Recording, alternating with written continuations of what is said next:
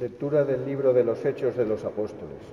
En aquellos días, cuando Pablo llegó a Antioquía de Pisidia, decía en la sinagoga, Hermanos, hijos del linaje de Abraham y todos vosotros los que teméis a Dios, a nosotros se nos ha enviado esta palabra de salvación.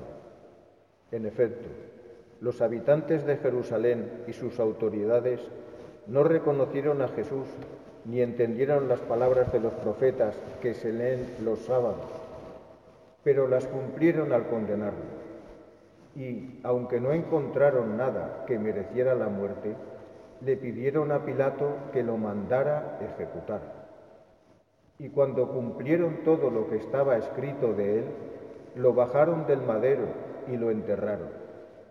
Pero Dios lo resucitó de entre los muertos durante muchos días se apareció a los que habían subido con él de Galilea a Jerusalén, y ellos son ahora sus testigos ante el pueblo.